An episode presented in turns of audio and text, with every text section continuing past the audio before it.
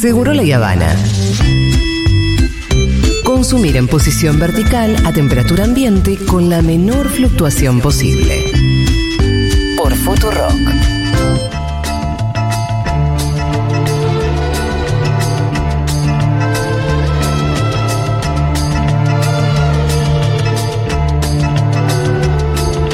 Qué increíble que llevan 12 años de la partida del gitano de Sandro de América. Es muchísimo ya. Partió justamente el 4 de enero de 2010 a los 64 años, siendo muy joven. Increíble. Eh, recuerdo lo que fue ese, es- esa, nada, esa carroza fúnebre con toda la gente acompañando, sobre todo las, las nenas. Y vamos a hablar un ratito de eso, y para eso se suma a la mesa nuestra querida productora Flor Lico, que como... ¿Cómo se dice? Banfi- Banfileña, ¿no? ¿Banfileña? En calidad de banfilenia, sí. Claro, entonces sumas en calidad de banfileña, eh, eh, nada, imagino que eh, mucho fanatismo por Sandro también de tu familia. En mi familia hay un montón de historias con Sandro. En un momento me di cuenta de que teníamos eso, tipo historias, anécdotas en- que involucraban a Sandro y de una forma como relativamente cotidiana, como alguien que es más o menos importante para nosotros, me Claro. di cuenta. Pero bueno, también es porque vivimos, o sea, siete cuadras y entonces teníamos como... A los- siete cuadras de lo de Olga. Claro. Lo que ahora es la casa de Olga, sí. Exacto. Exactamente. Increíble. Entonces, entonces eh, todos los eh, 19 de agosto. 19 de agosto, Y vamos a los cumpleaños de Sandro. ahí vos ibas. Yo iba desde que soy re chiquita, me llevaba mi mamá. De hecho, tengo una historia que es que cuando vos querías entrar, vos podías ir a la puerta como iba mucha gente, Sí. o podías hacer una especie de acampe como el que se hace ahora con Harry, Styles. sí. Pero para entrar a la casa de Sandro, porque Sandro durante todo el día recibía a las personas que iban a, a saludarlo, que le llevaban 50 tortas, sándwiches de miga, todo tipo de regalos. Ofrendas, mirra, incienso y coso. Todo, y oro. Eh, entonces, si vos querías hacer eso, que eran dos, tres cuadras de cola, durante un- uno o dos días, eh, tenías que ir primero a sacar un número y era un chabón re raro el que te vendía el número, que Te- tenía, te lo un, daba. tenía un trailer estacionado ahí nomás, como Sí. medio con cosas de leopardo. Yo entré a ese trailer. Wow. Era un tipo medio glam. Yo tengo como un Miedo recuerdo- igual, ¿o no? O un tipo... y puede ser. Eran no otras sé. épocas. Yo era muy chiquita para verlo oscuro, sino que veía más como esa cosa entre glamurosa, medio decadente. Sí, una cosa medio camp. Pues puede ser, sí, sí, sí. Y él te vendía el número y ahí vos hacías la fila para poder entrar a saludar a Sandro en su cumpleaños, que recibía gente todo el día. ¿Y llegaste a verlo a Sandro vos? Sí, eh, varias veces, sí.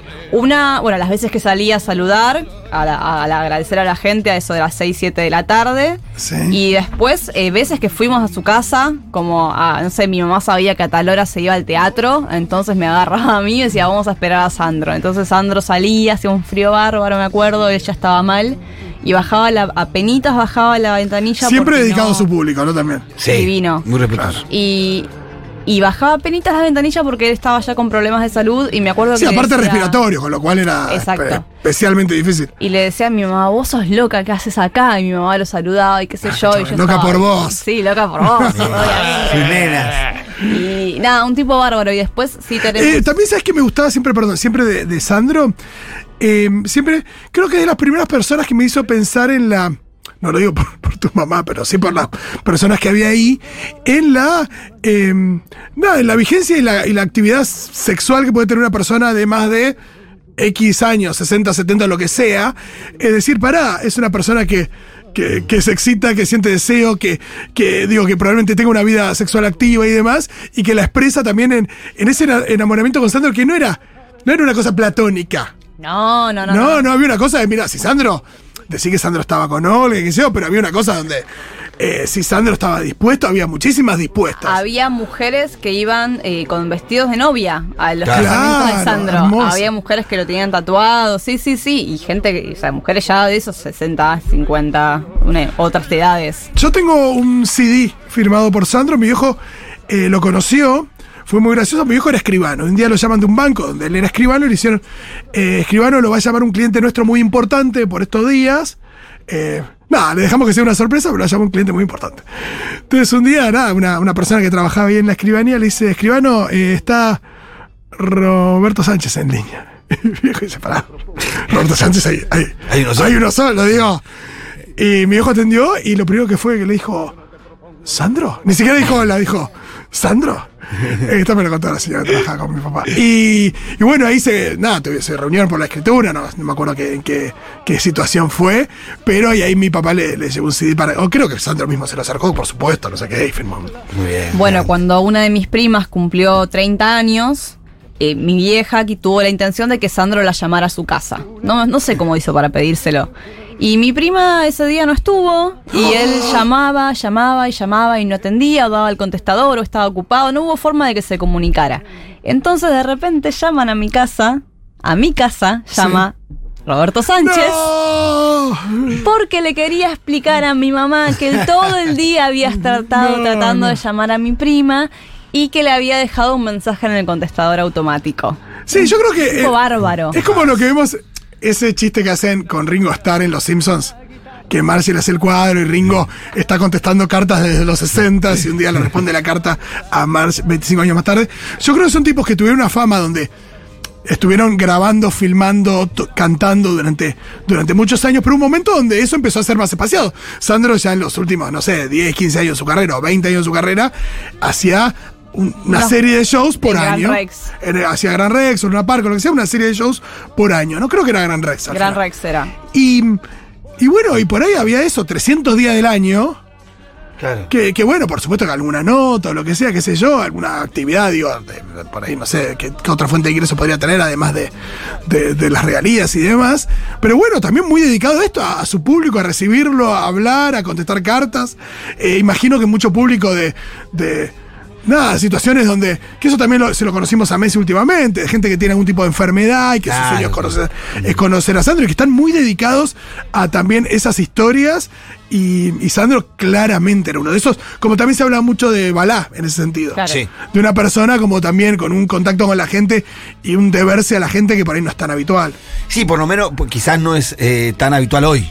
No, eh, Entonces por ahí encontrás más eh, rasgo de, de cansancio por ahí del sí, ídolo sí. en cuanto a la Sí, o que por ahí tiene tantas actividades que aquí, Claro. eh, no sé hoy qué, qué pasa con la vida. Me de- refiero a que no me lo imagino a Sandro manoteando un teléfono y la nenas. No. También en una Eran época otros tiempos, eso. en las que no había tan- tanto uso de las redes sociales y él se Claro. murió en 2010.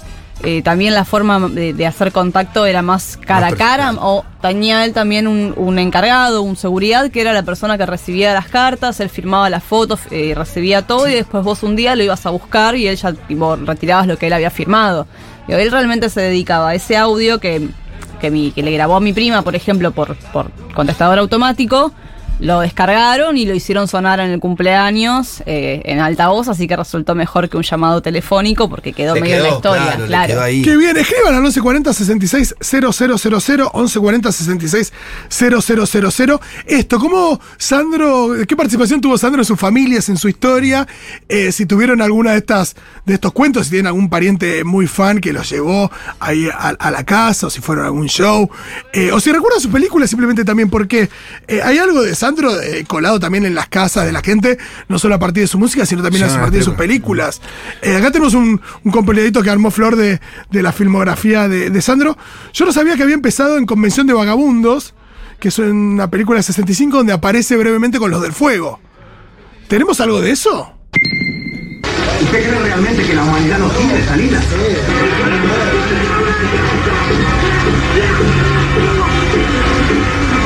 Ahí era un Elvis, ¿no? Sí. Era el Elvis argentino. Así lo conoció mi mamá. Sí, un Elvis eh, medio por el espíritu, medio empastillado Claro, también. sí, una sí, cosa sí. como. Por eh, ese palmito Uh, no. ¿Qué tiene tu mirar? uy, uy, uy. yo Tremendo. puedo Eh, presentar. ¿Está Rosu por acá? Porque Rosu me han dicho que canta muy bien. La he cantado muchas veces. Si aparece Rosu, llamémoslo porque quiero que cante algo. Vos, Flor, no te animás, ¿no? ¿O sí? No, no, yo ya me siento conmovida igual, como que ya me paro un poco en la silla, pero... Claro, Mi tipo. vieja cuando era muy fanática. Me tuvo Sí. engañado hasta ya entrada a mi adolescencia, que hasta los 11, 12 años de que Rosa Rosa se lo había hecho a ella. Porque tu vieja llamada Rosa. Eh, creo que debe ser una y me buena. contaba la historia cómo fue. Wow, debe ser una gran mentira de las rosas, pero contame esa historia. Me- me- hay una parte de la historia de verdad y la parte que inventó que, sé, que ella lo conoció a Sandro en un club que se llama Club Glorias. Sí. Un club que después, años después, dormimos en la puerta varios años cuando estábamos en la calle, pero un club donde se hacían fiestas, los sábados bailes de tango mezclado con otras cosas y eh, eh, eh, Sandro recién arrancaba con lo del fuego, era, me- mi mamá me lo escribió así, era un loco que se revolcaba por el piso, se sacudía para todos Hasta lados. todo es cierto. Y nosotros nos volvíamos locos, lo esperamos a la salida, todo, y nos quedamos hablando con él, nos, nos, nos- nos firmó algunas cosas, todo. Y yo le dije mi nombre y me dijo que me iba a componer una canción, y al tiempo escuché la canción, esta canción me compuso a mí. Ay, y yo me quedé ahí hermosa, y dice, "Era Sandro. Y siempre que la escuchábamos encima, yo iba, esta le compuso, le compuso, le compuso a mi mamá. Ay, y, no. y- y le lo dije a un montón de gente grande que fue muy educada y nunca me lo desmintió. Pará, ¿y cómo, y cómo Y se todo me cayó? dijo, sí, sí, sí, mis tías, las hermanas de mi viejo, amigas de mi mamá, gente que yo decía, este le dedicó a mi mamá. Sí, sí, es verdad. decían No, me encanta. ¿Cómo se cayó la mentira? Y porque después ya me di cuenta. Te diste cuenta vos solo, no es que un día. Sí, dije, mamá, este no te conoce, vos no te inventó nada esta canción. Ah, menos mal que te diste cuenta y que no sabía cómo decírtelo. Es una genia. Pero de lindo. escucharlo mucho y después también me pasa otra, otra vinculación con Sandro a través de Débora. Débora le encantan las películas de esa época. Sí. Débora TV, películas Pero de esa época. de esa época todo, digo, no De solo todo, Sandro. no Club solo de Clan Sandro. también. Club de Clan, todo, todo de esa época. Sí. Pero en, en esa revoltija muchas veces vi películas de Sandro con ella. Que le ¿Te acordás de alguna particular? Acá tengo los nombres. Eh, no, no, no de nombres, sí La- de argumentos. me La acuerdo. primera fuerte es Quiero llenarme de ti, donde, bueno, por supuesto, que tenemos- con hay una cosa también de, de Sandro, eh, medio Hannah Montana y Miley, eh, porque hay una cosa de eh, es Roberto, pero también es Sandro. Hay una cosa de, del muchacho común en sus películas. Bueno, hay una En película más que de hace- una hay una cosa donde que es un muchacho común, pero también es Sandro. Bueno, en una hace de los dos. Sí, de los dos Eh, eh, separados. con Solita, me- con Sol- no está con Soledad Silveira en esa película. Puede ser, Creo sí. que está. Y él hace dos hermanos, que uno es el, el cantante, sí, sí, cosa, sí. y otro es el- un, creo que es doctor, abogado, el otro. Hay una cosa en las películas, además, que es como estás esperando el momento en que se convierte en Sandro. Claro, Vos como que se meta en la cabina de Sí. teléfono. Vos sabés su identidad, exactamente Claro, su total. identidad Ah, es como Superman, claro. eh, Dale, ¿cuándo se deja de ser Clark Kent? Qué lindo. Bueno, en la siguiente, que es La Vida Continúa, que es del 69, Roberto es un pianista del interior del país que llega a la gran ciudad con el sueño de convertirse en concertista. Esto pasa mucho en las películas de esa época también. Se gana la vida cantando, pero no tiene oportunidad de mostrar su talento, hasta que al escucharlo en un evento privado, una hermosa millonaria decide apoyar su carrera artística. Me encanta la idea del mecenas también. Después llegó Gitano, las más famosas son Gitano, Muchacho, que son las que siguen. En Gitano es Roberto Vega, que es hijo de Gitanos, trabaja en un parque de diversiones. Eh, y su vida cambia cuando se acusó de un crimen que no comete, que huye para denunciar, a un amigo que es el verdadero responsable. Y primero, primero se refugia en un campa- campamento gitano y luego en un circo donde conoce a una abogada que. Esta es la que él canta vestido de payaso, Exacto, en esa, ¿no? Claro. misma. Es gitano. Claro. La escena. Acá me, acá me soplan una Operación Rosa Rosa, un 007 de Banfield. Total, bueno. total. Esas ya son las que se parecen un poco más a, a las de los superagentes. Claro. Del film Mojarrí de Sí, Tiburón. Sí, sí, más parecido a eso. es un poco más de esa onda. Después está eh, una que es en el Delta, creo que es Muchacho la que transcurre Sí, en el esa, Delta. esa siempre fue mi favorita de la infancia, muchacho. Sí. Sí, sí, sí. Es- Eh, ¿En cuál? Ya ni me acuerdo. Ahí tenés un dato que es que él eh, se fue a hacer el rodaje. O sea, el rodaje duró tres semanas y se cortó porque él fue al Madison Square Garden. Claro, Sandro cantó en el Madison Square Garden. Así Ah, de no, grosso, no. Sandro de América. Por eso también el de América, no la idea de que, de que conquistó América desde el sur hasta, hasta el Nueva norte. York. Qué increíble.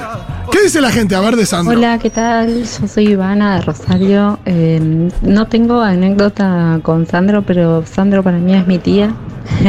Porque cada vez que veo algo pienso en ella, le escribo a ella, hablamos totalmente enamorada de él y me trasladó su amor. Así que mm, es un poco como el peronismo. Bueno, que la gente lo junta, digo, en su momento hablábamos con Fabio, de, de Fabio, perdón, y son personajes que, que tienen un anclaje popular en las clases populares y también con un recorrido eh, de una... No sé, son muchos años de, acompañamiento y que la gente lo asocia a esas cosas, porque también por ahí los mejores años, justo Sandro en realidad explota en los 60, que era época más de, de, digo, Ilia y Onganía, pero los viejos tiempos a veces uno lo- los asocia a, a estas canciones también. Buenas, Futurockers. Eh, ¿Qué participación tuvo Sandro en mi vida? En mi vida, un poco poca. Yo soy uruguayo. Pero mi padre se llama Sandro porque mi abuela era muy fanática de Sandro. Así que bueno, está. Bueno, bastante participación, me encanta que cierra con un ta el uruguayo. Eh, es un montón. Te llamas así por Sandro, es como la mamá del Pitu que se llama como la canción. Sí, claro.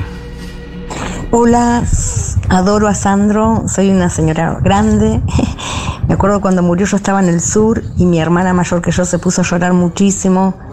Y yo medio que la miré rara y ella me dijo, ya vas a ver cuando se muera el flaco, por Espineta. Y sí, así fue también. Y mm, lo escucho mucho y en un espectáculo de danza y poesía que tengo uso mucho sus canciones. Bueno, Besos chicos. El flaco se murió que dos años después. Sí, muy poco tiempo después. Muy poco tiempo después, también en un verano, ¿o no? Sí. Sí, sí, sí. Eh, después vamos a ver bien la, la fecha, pero porque por ahí se. No, cada aterriza se van a cumplir 10 años de la. Ah, no, ya el año pasado fueron 10 años. Pues fue en 2012 lo del flaco, ¿no? Sí. Ay, me matás, pero sí, sí, sí. Em, Cuando fue la muerte de Sandro, yo me acuerdo que no tuve como una reacción inmediata. No así mi vieja o, o una de sus mejores amigas que el marido se acercó a consolarla porque estaba llorando y le dijo, Salí, ¿no ves que se murió el amor de mi vida? al marido.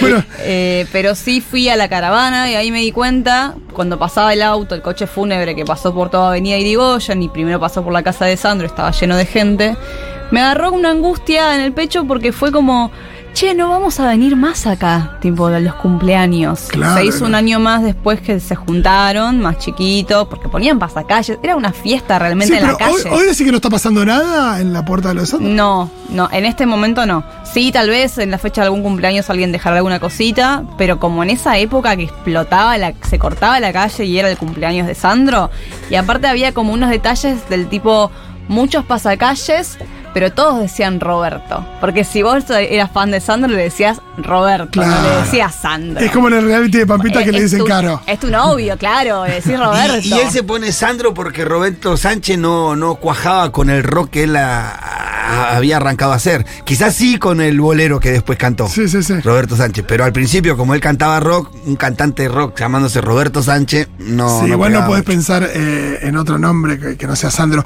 Eh, Spinetta fue el 8 de febrero del 2012. El año pasado se cumplieron 10 años, pero es verdad que estaban cerca, eh, que fue en verano también. Yo cuando se muere Sandro fui al Congreso, fue que lo, que lo velaron. Mi vieja al toque se Yo levantó fui al y. Congreso y, le saqué muchas fotos a las nenas ahí que, que llegaron con, con flores, con cosas. Con... Y además de las nenas, yo creo que suscitaba mucha admiración en los hombres, porque, por ejemplo, eh, tengo recuerdos muy claros de hombres con pequeños eh, parlantes, eh, imitadores. Sí, Los bueno, ahí está el, Sandro el imitador de Tinelli, anda, está- que está Claro. Sandro es mi vida. Es vida. Está, Así que, que no sé quién fue que lo criticó. Sí, en mi casa era más fan mi viejo que mi vieja, por ejemplo. Sí, sí, sí. Yo Ah, creo en que mi tiene casa, mi eso de trascender, no solo eh, a nivel eh, eh, edades, sino también a, a nivel género. Y también la procedencia, porque Sandro venía de una familia humilde. Él vivía en Valentina Encina. Claro. Es más, en algunas, en alguna de las entrevistas él dice que claramente el rock le salvó la vida. De, eh, dice así textual, que deja las cadenas, las navajas y las pandillas gracias al rock. Y si no fuera por el rock sería un delincuente. Sí, ¿Cómo se llama el primer tema de Rosquitas Calientes? No me acuerdo exacto el nombre también ahí, como eh, que tiene que ver con, con Alcina. Em, otra cosa también es esto que vos estabas diciendo de cómo se puede ir perdiendo un poquito, porque el fanatismo absoluto de Sandro lo tiene más gente de una generación mayor a la nuestra. ¿Cuántas generaciones, momento- cuántas generaciones son esas? Porque no es una, me parece. No, no, son más, es más son de una. tres mínimas, me parece. Eh, el tema es que eso, en algún momento, con ese nivel de intensidad, se, se va a ir apagando. y como todo. Eh, entonces, bueno, eh, estará en nosotros continuar el legado de, no digo fanatismo, pero sí del recuerdo, de, de poder, no sé, como estamos haciendo ahora este programa, darle un espacio, charlar y demás, y, y de alguna manera darle continuidad al recuerdo de Sandro. Yo creo que nunca se va, por supuesto, a apagar, pero también, bueno, van surgiendo nuevas figuras que... Que, que van quedando, porque la vida sigue, y imagino también se irá renovando con, con otras figuras. Sí, que también lo reivindican, hace no, no tanto, no, sí, hace bastante tiempo, perdón. Dos minutos sacó en su momento Ave de Paso. Ataque 77 Algunos también hizo siempre Sí, salió, salió un. Salió un creo que la versión hacía una, una muchacha de una guitarra. ¿Era de la versión de quién era? Ataque Bueno. 77 sé que hacía una, no me Mundo de sensaciones de Divididos, que es la, Sí, cortina de programa. Claro. Eh, sí, sí, hay, hay varias versiones muy, muy lindas. Eh, ¿No tenemos más mensajes? Tenemos alguno La más y después de mi mejor amiga tiene una gigantografía de Sandro en su habitación. Lo ama, zarpado, tiene todas cosas de Sandro. No sé si alguna vez lo habrá conocido. Hermoso. Yo creo que entró en la cultura pop además. Digo, Sí. la gente de mi- más o menos nuestra edad de y más jóvenes también tienen cosas, tienen remeras de Sandro, se interesaron por Sandro, lo, he- lo hemos heredado. No, cualquier persona que tenga alguna que otra hormona en movimiento, Ah, eh, lo sí. ves a Sandro, lo escuchás a Sandro y pasan Te cosas. dan ganas, sí, la verdad que da ganas, Sandro, qué decirte. Sí. Es una persona que da ganas. Y por eso tiene eso de haber trascendido generaciones eh, haciendo algo que en realidad es rockero, pero también es melódico y es medio para tu mamá, pero también le gusta a tu papá y también, eh, no sé, es fantástico. Sí, esos son los mejores. Y un carisma de- de- desbordante, ¿no? Sí, desde el minuto uno hasta, hasta el último minuto, digo, hasta el 4 de enero de. Cosas que pasaban 2010. en los shows es que él hacía subir a las mujeres al escenario. Ellos tenían como una, una- como una lámpara que giraba por todo, una luz que giraba hasta que se posaba en un Oh, asiento. El reflector en un asiento. Eh, y esa, esa persona tenía la posibilidad de subir al escenario y cantar una canción. Se, se morían, se desmayaban. Y él hacía unos chistes a ellas que eran como, no, mi amor, no sé qué. y-. Sí, había una cosa de, de- de, digo, en las antípodas de Cordera, ¿no? Eh, un, como un respeto también No, y, no, y- y sí. como, Pero y como el acercamiento que hizo, Sí, pero con, con una la distancia necesaria también, Sí, mucho pero profesionalismo. Con ¿no? una cotidianidad que él solo lograba con, Sí. las, con las nenas, ¿viste? Como porque Una tenía ese respeto, esa distancia, pero esa cercanía Se, se sabía hasta dónde ir. es muy, muy, un tipo muy, muy hábil. Acá están tirando algunas de las, de las versiones. Vicentico hizo una gran versión de Por ese palpitar, es Sí. verdad. Eh, Dame fuego, hacía Ataque 77. Eh, a ver qué otras versiones tiran. Sí, fue muy versionado. Acá nos dicen, van a hablar de Sandro sin María de Hermán Ramón. Y claro que sí, porque bueno, sí, estamos bueno. en diferentes programas, pero Claro. sabemos del fanatismo de, de Aquí María una oriunda de Lanús que ahora vive en Banfield. Estas fiestas, cuando volvíamos desde donde celebramos a nuestra casa, en la bici llevábamos un parlantito con Sandro al palo y fue genial. Te da todo lo que necesitas para pedalear y para todo. Siempre escuchar Sandro está bien. Ay, qué hermoso festejo. Yo que soy de ahí, yo sé por qué calles habrán andado con esa bici y ese parlantito y me dan unas ganas. Qué lindo. Acá me parece que es un hermoso cierre y las hacía sentir lindas a todas. Me parece que Sandro tenía Total. eso. sa- Total. Sí, sí, Y sí, para, sí. me parece que para cerrar está muy bien. Muchas gracias por compartir sus anécdotas eh, nada, sobre su vida relacionada a Sandro y también Florico que nos iluminó con muchísimas Me cosas. uno de mis temas favoritos para hablar hoy. claro que sí, faltan 15 minutos para que termine este programa y todavía queda mucho más. Si todo es para ti.